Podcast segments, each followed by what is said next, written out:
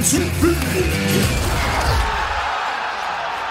OK, on est à la période du question du public à la zone payante en compagnie de votre expert Stéphane Cadorette qui s'est préparé pour répondre à toutes vos questions nombreuses et toutes Toujours nombreuses et toujours préparées. toujours préparées et toujours nombreuses. Est-ce que nos questions sont toutes bonnes?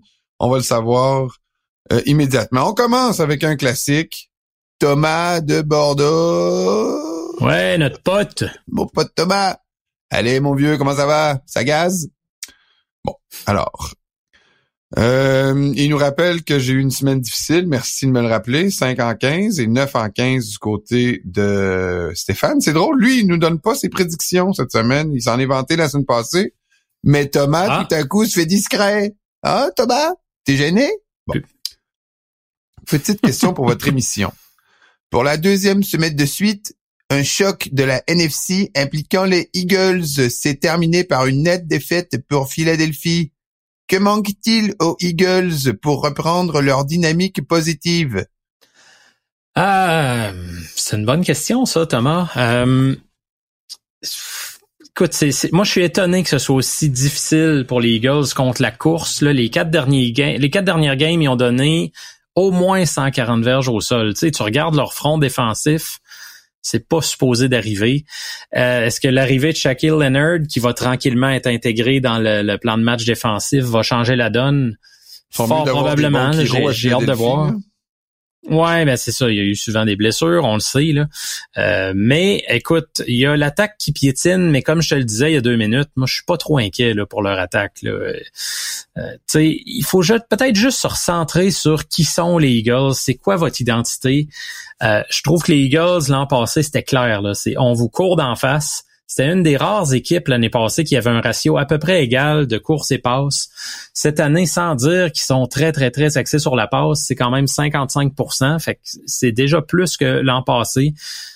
Recentrez-vous sur qui vous êtes. Euh, retrouvez le jeu que vous aviez au dominant au début de la saison avec DeAndre Swift. Euh, puis ça devrait bien se passer. Encore un problème de sifflette cette semaine. Ah non! Ben oui.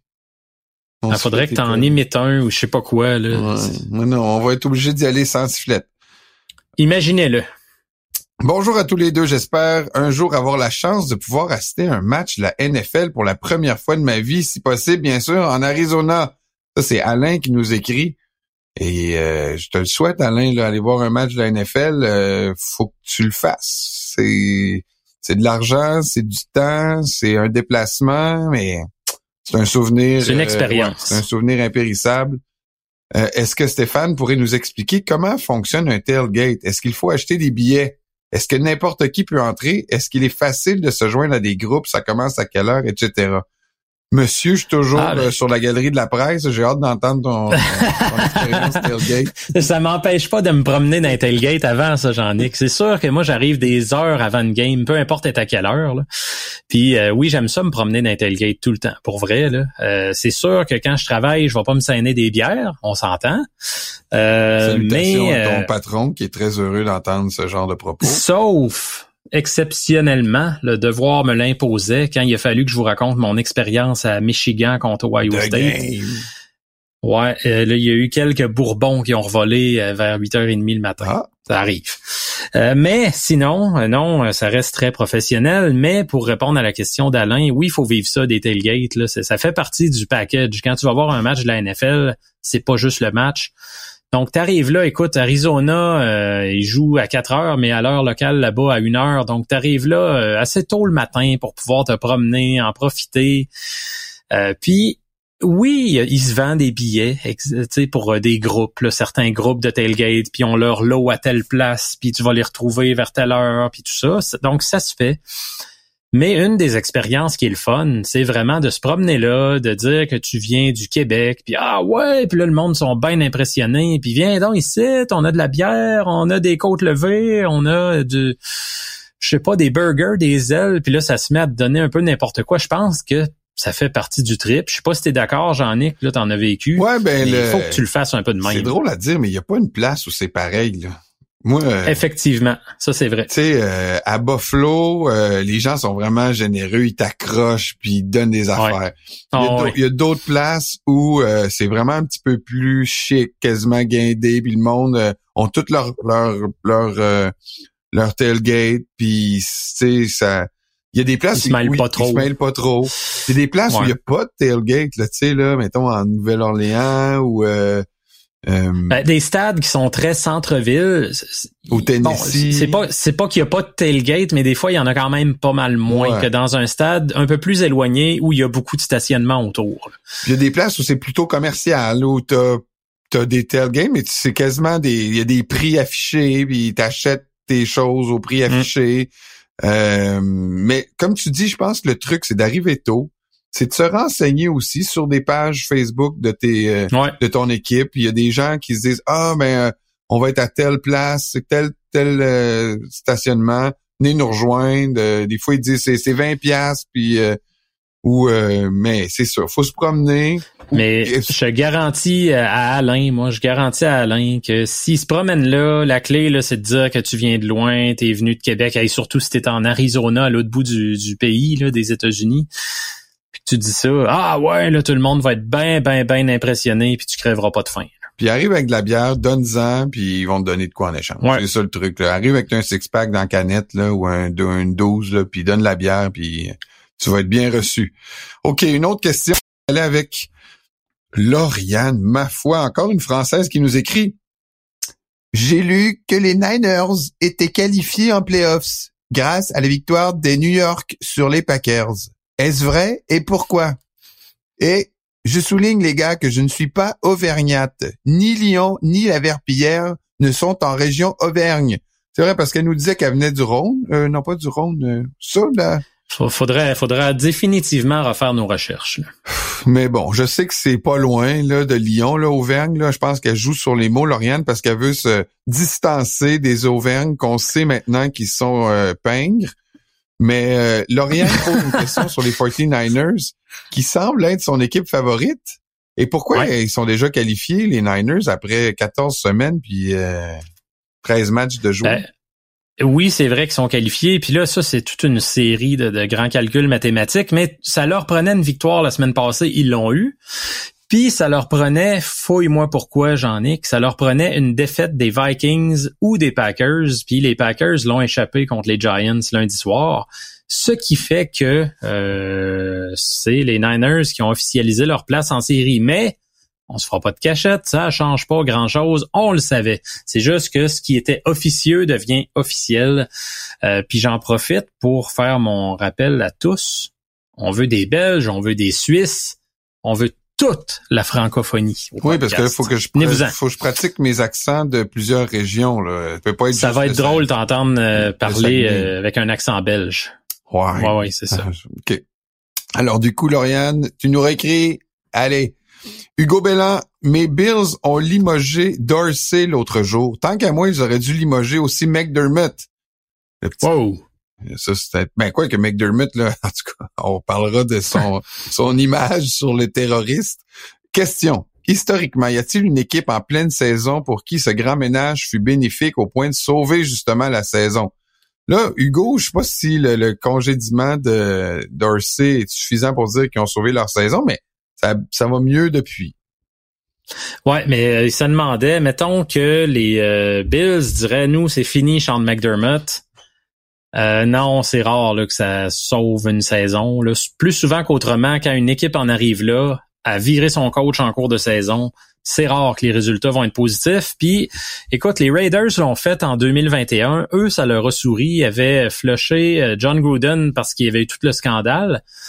Puis, euh, il avait nommé Rich Bisaccia par intérim. Il était devenu seulement les quatrièmes dans l'histoire de la Ligue, les premiers depuis 1961 à faire les séries après un changement d'entraîneur en Ah oui, saison. ah, OK. Je pensais qu'avec Tony Sparano aussi, il avait réussi ça, mais peut-être pas, là. T'as peut-être peut-être fait un nous complet, Euh, mais T'as raison, là. C'est vrai que c'est rare. Là. Écoute, on n'est pas comme au hockey là, où on met quelqu'un dehors après 40 matchs, puis il reste 40 autres matchs pour se reprendre. Là. Puis McDermott, juste pour en parler, là, t'as fait allusion à l'histoire des terroristes. C'est parce que ça a mal paru. Ça a sorti cette semaine, mais ça fait quand même quelques saisons que c'est arrivé. il avait utilisé l'exemple des terroristes du 11 septembre 2001 pour dire à ses joueurs, quand un groupe communique bien puis qui est bien organisé vers un but commun, ils peuvent accomplir des choses. Puis tu il s'est rendu compte quelques minutes après que ouais, ça n'a pas de bon sens de dire des affaires de même. Il s'était excusé à sa gang, il s'est réexcusé cette semaine quand l'histoire est sortie. Puis euh, par contre, la façon que les Bills sont sortis contre les Chiefs, ils ont répondu. Je peux pas dire là, écoute, s'il y avait le goût de se traîner bottines pour que le coach paraisse vraiment mal, qu'il se fasse crucifier encore plus. Non, non. non, euh, ils ont sorti pour lui. Là. Moi, je vais le dire. Là, je pense que pour eux autres, c'est de l'histoire ancienne. Puis que, écoute, il y en a plusieurs qui ont, dit après la, match, euh, we got we got his back. Là, on, on, est avec lui euh, jusqu'à la fin. Fait que je pense pas que ça a eu un impact si négatif. Simon qui pose la question. Bonjour à vous deux. La semaine dernière, il y a eu plusieurs questions sur le tanking, donc une équipe qui fait tout pour finir dernière. Je peux comprendre qu'au début de la saison, une équipe se départisse de certains joueurs pour bâtir le futur, mais j'ai beaucoup de difficultés à croire qu'en cours de saison, une équipe décide de tanker ce qui expliquerait de donner des directives aux joueurs pour perdre ou baisser le niveau de jeu. Tout finit par se savoir. J'ai deux questions. Y a-t-il eu des cas clairs de tanking où une organisation a été prise en flagrant délit? Et y a-t-il eu des discussions pour que l'ordre de repêchage soit en partie décidé par le hasard comme dans la NNH? Il me semble que ce serait plus simple et efficace. Merci, Simon. Euh, on va y aller point par point. Le tanking, ça a déjà été soupçonné, là, on en a parlé. Euh, Puis les, les, cas les plus spectaculaires, ça avait été les Browns. Je me souviens plus, c'était-tu 2015 ou 2017, en tout cas. Hugh Jackson, qui était l'entraîneur-chef. Il y avait des soupçons puis toutes sortes de rumeurs qui avaient sorti de Cleveland. Euh, mais ça s'est jamais vraiment avéré, ça a jamais pu être prouvé. Puis même chose en 2019 à Miami. Euh, tu t'en souviens très bien, Jean-Nic, euh, toute l'histoire qui était sortie quand Brian Flores avait poursuivi la NFL. Euh, bon, la, Ligue avait réussi à prouver que les Dolphins avaient fait du maraudage, mais il n'y avait jamais trouvé de conclusion évidente, hors de tout doute par rapport au tanking. Fait que non, ça n'a pas été jamais, là, de ce que je sache, prouvé qu'une organisation a été prise en flagrant délit. Euh, Sait-on jamais, mais c'est des choses qui peuvent être très, très, très difficiles à prouver, honnêtement. Euh, puis l'autre question, là, oui, est-ce qu'on pourrait déterminer l'ordre du repêchage par hasard, c'est-à-dire avec un, système de boulier un peu comme dans la LNH? Euh, c'est des discussions qui ont déjà eu lieu. Roger Godel euh, mentionnait même l'année passée aux, assises de la Ligue que à, peu près à chaque année, ça revenait à la table comme discussion, mais qu'il semblait pas y avoir un courant assez fort. On sait que dans NFL, pour qu'un règlement, un changement de règlement ait lieu, faut qu'il y ait l'appui de 24 des 32 propriétaires. Tu sais, c'est quand même beaucoup. Là. Euh, puis pour qu'on se rende à un vote, il faut que la Ligue sente qu'il y a vraiment un appui fort dans la Chambre. Là, on va pas perdre de temps avec un vote si le vote sort 6 euh, sur 32. Là.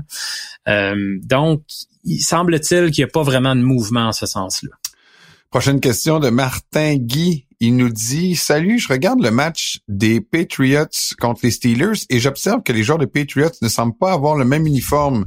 Certains joueurs ont des bas blancs, d'autres des bas bleus, d'autres des bas blancs plus courts. Euh, les joueurs des Steelers, eux, sont tous identiques. Quel est le règlement? Je suis surpris que ce soit permis. Merci pour votre excellent podcast. Merci à toi, Martin Guy. Ouais, merci. C'est le fun d'avoir des, nouveaux des fois dans nos questions. On aime tout le monde, même nos réguliers, mais on aime aussi les nouveaux. Euh, des règlements, il y en a surtout dans NFL, Martin Guy. Là. Même les bas, effectivement, c'est une grosse section du livre des règlements. C'est assez complexe. Faut pas qu'il y ait du tape plus que telle hauteur. Faut que le tape soit blanc. Faut qu'il y ait ci, faut qu'il y ait ça. Là, je ferai pas la nomenclature de tout. C'est un peu plate et ennuyeux, mais effectivement, il y a vraiment des règlements sur la couleur, la longueur et tout là pour les bas. Faut pas que le mollet soit trop exposé, mais Écoute, c'est monnaie courante maintenant qu'on voit les joueurs faire un peu n'importe quoi. Euh, il y a souvent des amendes données là-dessus. C'est juste qu'on n'est pas toujours au courant. Là. C'est pas toujours dit publiquement tel joueur a eu 5000 pièces d'amende, mais il y en a puis des assez salés. Je pense que Tyreek Hill a eu quelque chose comme six amendes cette année pour des histoires de bas. Fait que euh, oui, la NFL souvent c'est surnommé NFL pour No Fun League. Euh, en même temps, il faut qu'il y ait un certain protocole, je pense, au niveau des uniformes, là, mais euh, ça, ça joue dur sur les bas.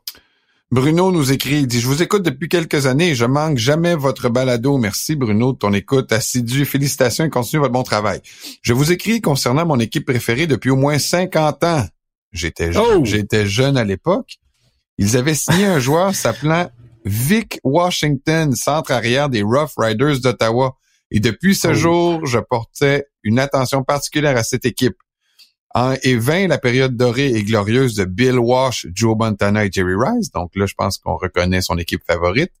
Depuis Ben 10 ans, donc, San Francisco a pu mettre la sur le terrain de bonnes équipes, des défenses respectables et une bonne offense. Toutefois, il n'a jamais emballé, elle ne m'a jamais emballé en raison de l'absence d'un carrière de premier plan. Donc, voici sa question. Cette année, est-ce que je dois commencer à rêver sérieusement à la victoire finale? Ils font chier les partisans des 49ers. Ils, euh, ils jouent comme s'il y avait un. Mais surtout, les Ben- éditions actuelles s'inscrit-elle dans l'identité donnée à cette franchise? Non, mais là, écoute, je, là, sa question, en gros, là, c'est est-ce que mon équipe est bonne puis elle peut gagner le Super Bowl? Bruno, les 49ers, là, c'est de loin la meilleure équipe en ce moment. On parle des Ravens, puis on parle des Cowboys, des Eagles. Ouais. Les 49ers battent toutes ces équipes-là en ce moment une main dans le dos, à part si un malheur arrive, une grosse blessure ou une malchance Ouais. incroyable. Les 49ers vont être au Super Bowl. Maintenant, le Super Bowl, c'est juste un match, il peut arriver n'importe quoi. Mais je vois pas comment que les 49ers peuvent pas se rendre à- au Super Bowl cette année. Donc oui, tu peux rêver sérieusement à la finale. Oui, tu as une identité euh, similaire à ce qu'avait Joe Montana si les 49ers gagnent 2-3 Super Bowls dans les cinq prochaines années. Puis, Ouais, ça, faut le faire encore, là, par contre, là. Oui, oui. Mais euh, effectivement, là, Bruno, permets-toi de rêver, aie du fun avec ça. Euh, C'est, super, là, quand même comme club en ce moment, puis ils sont beaux à voir. Euh, Il y, y a des parallèles à faire avec l'édition des, des- les éditions des années 80, là, tu sais, euh, que ce soit euh, là Purdy, euh, on va attendre quand même parce que Joe Montana, ça reste, euh, écoute, probablement quoi, le deuxième meilleur corps arrière de l'histoire, le premier même pour certains. Il y a un débat tout le temps là-dessus. Purdy en est vraiment pas rendu là, mais je pense que c'est le premier corps arrière qui rend vraiment euh, l'espoir très possible. Il y avait quand même des limites avec Jimmy Garoppolo puis tous les autres qui sont passés. Mais Brock Purdy semble le plus sérieux du lot. Prochaine question, là, je pense que j'ai perdu son nom. Peut-être tu l'as en note. On, une question sur les Chiefs. Il nous dit, euh, il y a deux questions sur les Chiefs cette semaine. Euh, la première, euh, je sais que l'on dit toujours que les Chiefs rebondissent tout le temps, mais est-ce qu'on est finalement en train d'assister à la fin de quelque chose? Et sa deuxième question, plus technique, je me demandais si une équipe qui se trouve dans une très bonne position en premier essai pour gagner en fin de match par un botté de trois points pourrait, pourrait décider d'utiliser leurs quatre essais pour le réussir, ou un botté n'est pas considéré de la même manière qu'un jeu au sol pour la passe dans les règlements. Mais moi, je peux répondre à la deuxième question. Tu peux botter au premier, au deuxième, tu peux l'échapper, mais sauf que tu peux pas rater ton botté puis recommencer. Non. Mais tu, tu peux, tu peux rater ta remise, te coucher dessus puis reprendre après ça euh, dans un autre essai euh, ton botté. Euh, maintenant, pour ce qui est de la question sur les Chiefs, est-ce que euh, on est en train d'assister à quelque chose, euh, une fin de Non. dynastie ou un... Non. Non, non, non. Je pense pas que c'est la fin de quelque chose. Je pense par contre que c'est peut-être une année de transition, tout simplement. Là. Euh, tant que Mahomes va être là, tant que Reed va être là, je pense qu'on peut pas prononcer là, le, le- le fait que la dynastie est morte. Mais euh, là, les Chiefs, on en parlait, là, ils ont joué un peu à roulette russe avec leurs receveurs. C'est pas payant cette année. Je pense qu'ils ont compris des choses. Bon, Rashi Rice, le receveur recru, va devenir bon. Là. Euh, il est déjà pas mal pas pire. Mais il va falloir penser tranquillement, pas vite, euh, plus, plus vite que tranquillement même, à remplacer Travis Kelsey, là, 34 ans. Il a même évoqué lui-même l'idée d'une retraite possible. Euh, fait qu'il y a une transition, là. Il y a une transition, en tout cas, qui va avoir lieu cette année, là, mais euh, même cette année, les Chiefs ont- sont Ouais. encore capables de le gagner, le Super Bowl. Là. Tu sais, tant que t'as Patrick Mahomes, ça fait cliché de dire ça, là, Jean-Nic, là. mais c'est vrai. C'est tout simplement vrai. C'est un, c'est un joueur qui peut changer le cours d'un match tout le temps en un jeu complètement euh, loufoque. Euh, mais écoute, les Chiefs, là, faut quand même voir ce qui se passe de bien. Ils ont monté une très, très belle défense euh, avec beaucoup de joueurs jeunes là-dedans qui devraient être là pendant un bon bout. Ils ont un noyau défensif très intéressant pour plusieurs années. Euh, fait que non, moi, je suis loin, loin, loin de dire que c'est la fin de quelque chose. C'est Alexis qui nous posait la question, puis il nous demande aussi, pensez-vous recevoir à nouveau des invités comme l'année dernière? Peut-être, c'est pas exclu. Euh, ça dépend toujours aussi de la. Tu sais, on trouve déjà qu'on vous donne un podcast qui est long à écouter, là, puis on vous remercie souvent. On voit les statistiques, puis on voit que vous l'écoutez presque au complet chacun de nos, mm-hmm. de nos épisodes. On vous remercie pour ça. Mais tu sais, si on ajoutait, euh, si on enlevait les périodes des, des, questions ou si on enlevait les prédictions, il faudrait enlever quelque chose. On peut pas faire un podcast de deux heures. Mais moi, je dis, tu sais, Steph, je pense qu'à la fin de l'année, on va demander aux gens quel changement ils aimeraient voir euh, mm-hmm. euh, au podcast. Peut-être qu'on va revenir avec des invités. Pour l'instant, c'est pas prévu, mais sais, on n'est pas trouvait, on trouvait aussi peut-être un invité de temps en temps, mais moi personnellement, je trouvais que le monde du football est très petit. Ça nous prend des invités francophones forcément. on faisait le tour du jardin quand même rapidement. Fait que tu sais, si tu veux pas avoir deux, trois, quatre fois les mêmes invités, euh, je pense qu'il faut y aller peut-être plus sporadiquement. Notre ami Roussovski qui nous pose la question, est-ce que le match Minnesota versus Las Vegas a battu le record du match au plus faible pointage? Sinon, quel est le match record? Alors non, il l'a pas battu. Non, il y a déjà eu des 0-0, Monsieur Roussovski. Euh, puis écoute, des, des 3-0, là, c'est arrivé sept fois dans l'ère du Super Bowl. Euh, dont la dernière fois en 2007, un match impliquant les Dolphins et les Steelers en passant. Euh, puis euh, le dernier match de 0-0, parce qu'il y en a eu quelques-uns dans les années 30, 40, tout ça, mais le dernier remonte à 1943. Giants contre Lions, ça devait être excellent. il y a de cela 80 ans. Donc, c'est déjà arrivé du 0-0, c'est pour ça que tout le monde freakait dimanche en disant « faut que ça arrive, faut que ça arrive, faut que ça arrive Moi, ça me tentait pas tant. Kevin qui pose la question, à quand un livre sur les histoires football de Stéphane Cadorette? D'ailleurs, comment es-tu devenu un expert football? on se lance-tu dans un livre, Steph? Tableau. Ah, il y a un livre. Et puis on a un autre auditeur, on n'a pas passé la question, mais qui nous demandait à quand un livre, puis ça c'est vrai, je l'invente pas, de, de recettes de cocktails pour Noël. Il disait ça, tu mets ça en dessous du sapin. Hey, ça serait un doublé de livres pour Noël l'an prochain. Ça serait un beau défi, ça. Euh, ben, écoute, un livre, on sait jamais. C'est quelque chose que j'aimerais faire à un moment donné. Euh, est-ce qu'il y a un appétit assez vorace au Québec pour un livre sur le football? Ben, vous me le direz. Euh, mais moi, j'aimerais ça, c'est sûr, à un moment donné, faire un résumé de toutes les folies que j'ai pu vivre. Puis comment je suis devenu euh, intéressé au football, ben depuis que je suis tout jeune, moi j'avais découvert ça avec Tecmo Bowl. Je sais pas si tu as joué à ça, j'en ai. Bien sûr. Euh, moi j'étais en cinquième année à peu près. Et super Tecmo Bowl. Ouais, mais vraiment le premier, le Tecmo là avec euh, Bo Jackson avec Bo Jackson, c'était fabuleux.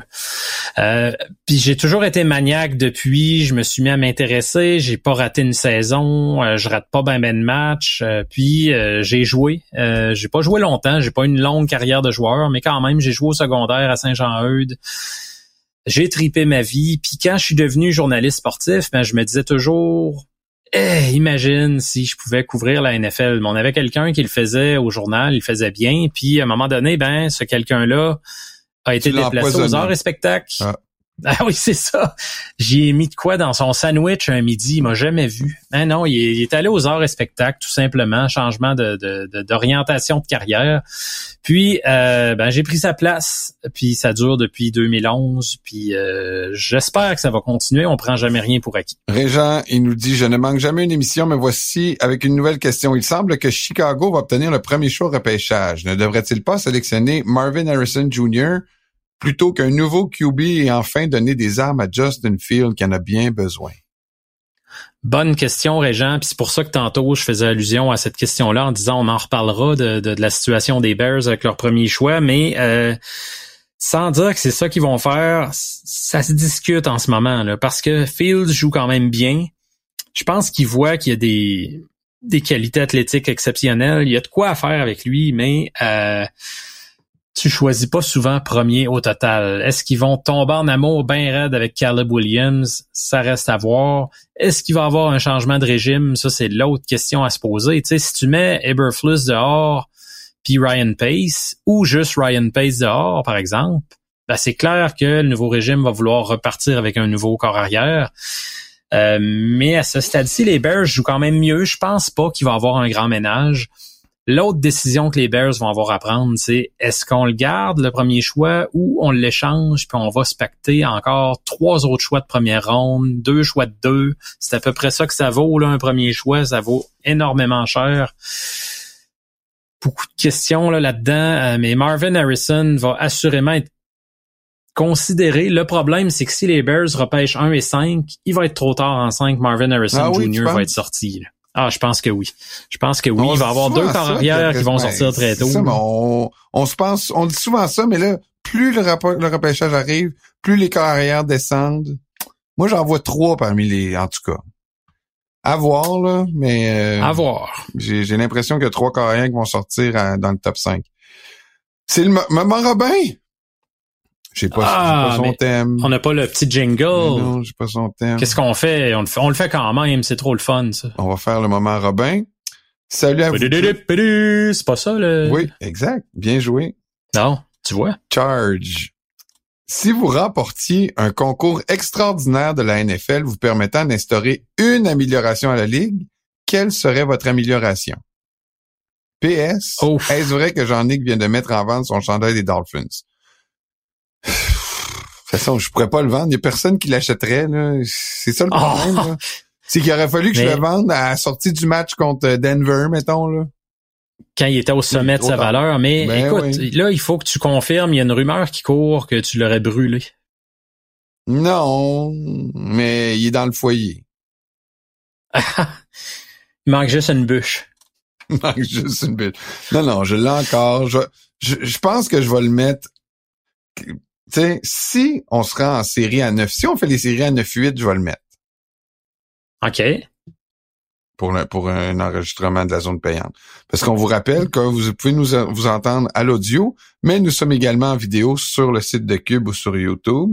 Donc, si on réussit à faire les séries à 9-8 par un miracle que je ne saurais décrire, je vais mettre mon chandail de Tua pour le dernier, la dernière euh, émission de l'année. Oh, j'aime ça. J'aime ça. Tu viens de t'engager, puis ça, ça va nous amener sûrement beaucoup de fans qui veulent Oui, te voir en chandail de Toua. Là. Bon, hey, moi, je vais le dire, c'est Euh, quoi le, le- le- le- je vais, je ouais. prendre par Ah oui, surprise un on- peu. On y va les deux, là, ouais. OK. ben, euh, pour répondre à la question de Robin, quel genre d'amélioration que j'aimerais apporter au... euh, moi, là, ce que, ce que j'aimerais, c'est que dans les deux minutes d'un match, quand il reste deux minutes au match, je trouve que s'il te reste, c'est parce que ah, ah, s'il te reste une 45, une 40, puis l'autre équipe a t- pas de temps d'arrêt, tu peux évacuer tout le temps, là. Le match est fini. Je le sais, là, je comprends toute la gestion du temps, mais j'aimerais qu'il y ait une, règle qui empêche d'écouler le temps dans une fin de match serré où, avec une 40, le match est fini si l'autre équipe a pas de temps Mhm. d'arrêt. Je ne sais pas quel mécanisme, là, mais je trouve que ça tue le spectacle. Je trouve que la, la NFL manque une occasion de donner euh, une fin de match plus pimentée. Je, je comprends toute l'historique derrière ça, mais je trouve que une 40, c'est beaucoup de temps pour euh, pour la fin d'un match quand c'est gagné d'avance, euh, quand c'est quand juste faire écouler le temps, mettre le genou au sol. J'aimerais ça qu'il y ait une règle qui encadre ça. J'adore ça. Puis tu sais, là, on n'a pas pris le temps d'y réfléchir, mais c'est un concept qui est quand même très intéressant, là, qui demanderait un million de discussions. Puis ça, on va laisser ça euh, aux gens de la Ligue, au, copi- au comité de compétition. Mais j'adore l'idée parce que c'est vrai que quand tu tapes une minute 40 de kneel down, euh, c'est long, longtemps. Euh, Euh, moi, moi, écoute, je vais y aller avec. euh, peut-être que je me tire dans le pied en disant ça parce que ça étirerait peut-être trop les matchs. Mais j'aimerais ça qu'il y ait possibilité de revoir les roughing de passer, les rudesses inutiles sur les corps arrière et les interférences. Je sais que ça amènerait encore des débats, puis que là, ça enlève la partie humaine de l'arbitrage, tout ça, mais j'étais cœuré d'entendre le monde chialer le lundi que leur équipe a perdu parce que le corps arrière a toujours un flag. J'en peux plus de ces discussions-là. C'est comme si le match, on dirait que c'est jamais joué ailleurs. Il s'est toujours joué juste sur ce jeu-là. Il y a eu 80 jeux à l'attaque, mais il y en a un qui a compté. Là. Euh, fait pour en entendre moins parler, ça ferait bien mon affaire. Donc, euh, je préfère ta suggestion, bien honnêtement, mais si j'ai à en apporter une autre, ce serait celle-là. Merci à tous pour euh, avoir participé à cette portion de l'émission. Vous savez que vous pouvez en tout temps nous envoyer vos questions à la zone payante. Vous pouvez nous interpeller sur les médias sociaux, que ce soit sur Twitter, sur Facebook. Euh, vous pouvez aussi vous, euh, vous être membre de notre groupe Facebook Nos précieux conseils de fantasy football. Nos précieux conseils de fantasy football. On est à 1000 là? Ah, ça doit, ça doit. je pense qu'on l'est pas encore. Là. Ça serait le fun de finir l'année à 1000 personnes sur notre groupe. Je pense qu'on est à 990 ou quelque chose comme ça. Un petit coup, let's go, 10 autres personnes pour euh, se rendre à 1000 membres sur notre site, page Facebook, notre groupe, nos précieux conseils de fantasy football. Vous pouvez aussi nous écrire par courriel à quelle adresse, Steph? La zone payante en commercial québécoismedia.com. C'est le moment de faire une pause parce qu'après la pause, on s'en va au bar. Bougez pas.